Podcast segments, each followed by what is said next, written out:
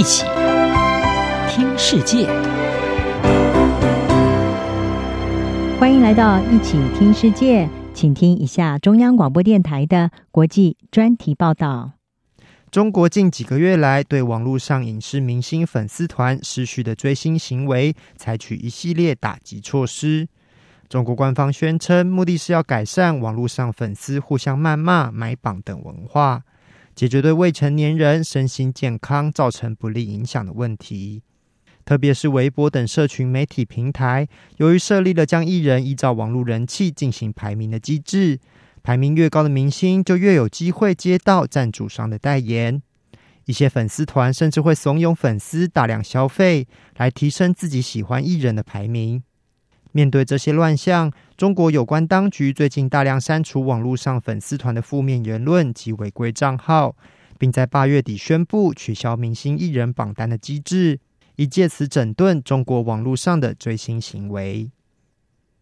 中国当局不仅出手管制粉丝文化，也对爆出丑闻的艺人明星采取严厉手段。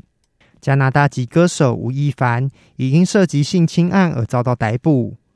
中国女演员郑爽在传出代孕弃养丑闻后，也被查获涉嫌逃税。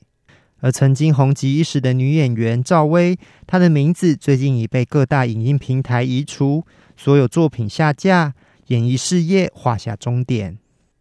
虽然中国过去一方面对影视产业进行严格的意识形态审查，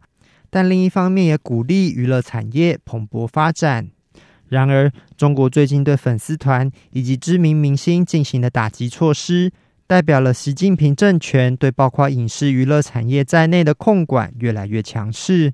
也反映出中国政府企图控制快速发展的科技与市场力量。中国知名部落客、杂志出版人洪晃向《纽约时报》表示，中国与其他国家面临了一样的问题，也就是科技发展已超出了国家的控制。洪晃说：“执法程序无法跟上新科技的日新月异，所以粉丝团实际上是一种新科技，而且是由社群媒体创造出的一个小怪兽。在最新一波对娱乐产业的严格监管前，中国最大的几家科技企业及线上教育平台，先前都已遭到中国政府的监管追杀。阿里巴巴、腾讯、滴滴等重量级科技企业。”因为被控涉及垄断而遭到中国官方的调查和处罚，中国政府也在今年七月对补教业发动整顿，要求补教企业必须注册为非营利组织，导致多家在美上市的中国企业股价崩跌。中国前领导人邓小平在一九八零年代中期曾经喊出：“先让一部分的人先富起来。”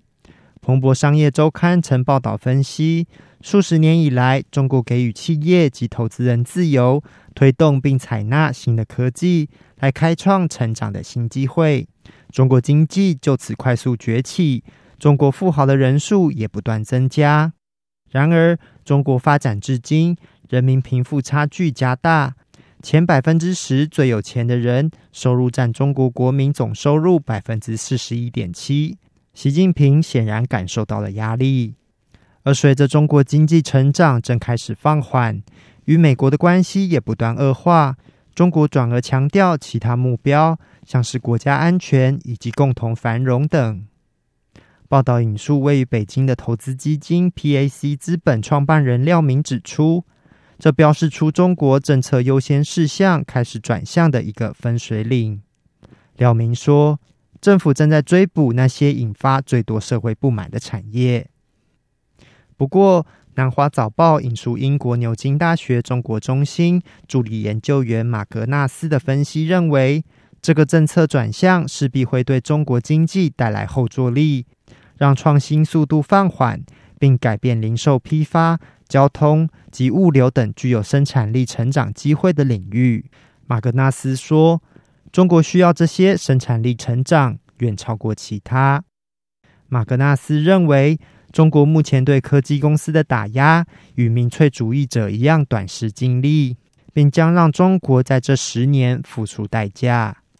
投资研究机构 T.S. Lombard 首席中国经济学家葛林认为，